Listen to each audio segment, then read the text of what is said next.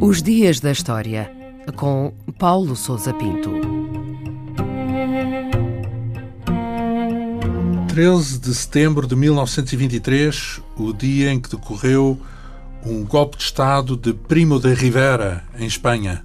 Às primeiras horas da madrugada desse dia, o general Miguel Primo de Rivera, governador militar da Catalunha, proclamou a lei marcial em Barcelona e deu ordens para a ocupação dos principais edifícios da cidade pelo exército.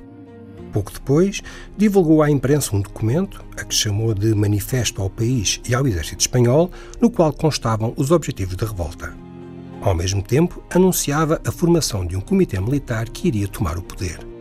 Foi o primeiro passo de um golpe de Estado preparado pelas cúpulas do Exército de Espanha no decorrer das semanas anteriores e que contava com o apoio da esmagadora maioria das altas patentes militares. Ao longo desse dia, e enquanto o governo de Madrid hesitava e mostrava-se dividido sobre como reagir à intentona, outros governadores militares de diversas cidades espanholas manifestaram o seu apoio aos revoltosos. No dia seguinte, o rei Afonso XIII deu o seu acordo à revolta e o governo demitiu-se. No dia 15, Primo de Rivera foi nomeado chefe de governo e presidente do Diretório Militar. E o que é que podemos dizer do general Primo de Rivera? Eh, quais as motivações para este golpe? Miguel Primo de Rivera e Orbaneja era um militar de carreira que prestou serviço em Cuba, nas Filipinas e em Marrocos, então colónias espanholas, e que atingiu o posto de general pertencia a um círculo de altos quadros do exército que manifestava um crescente sentimento de frustração nos círculos militares espanhóis após a derrota na Guerra Hispano-Americana e de uma série de reveses sofridos em Marrocos. Nos primeiros anos da década de 1920, existia em Espanha um ambiente propício a uma intervenção dos militares na política.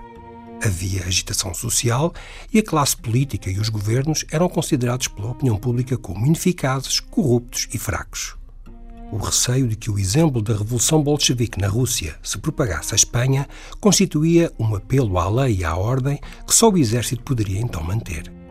Além disso, o sucesso da Marcha sobre Roma de Mussolini, em 1922, foi de alguma forma uma inspiração para a criação de um movimento idêntico em Espanha. Primo de Rivera foi então escolhido pelos generais conspiradores para encabeçar e dar o primeiro passo da revolta. E qual foi o resultado desta revolta? O golpe de Estado decorreu sem oposição ao derramamento de sangue. Teve então início um período de ditadura militar que durou dois anos e no qual o poder foi exercido por um diretório militar. As garantias constitucionais foram suspensas e foi imposta a lei marcial a todo o país. Em 1925, o governo militar foi substituído por um diretório civil apoiado por um partido único, criado então por Primo de Rivera, chamado de União Patriótica, e que conduziu uma política de teor nacionalista e conservadora. Ao longo dos anos seguintes, porém, o governo foi perdendo os apoios de que dispunha, à medida que crescia a oposição e se multiplicavam os sinais de insatisfação por parte dos militares. Em 1930, Primo de Rivera demitiu-se e a própria monarquia acabou por cair no ano seguinte, com a vitória dos setores republicanos e socialistas nas eleições de 1931 e a proclamação da Segunda República.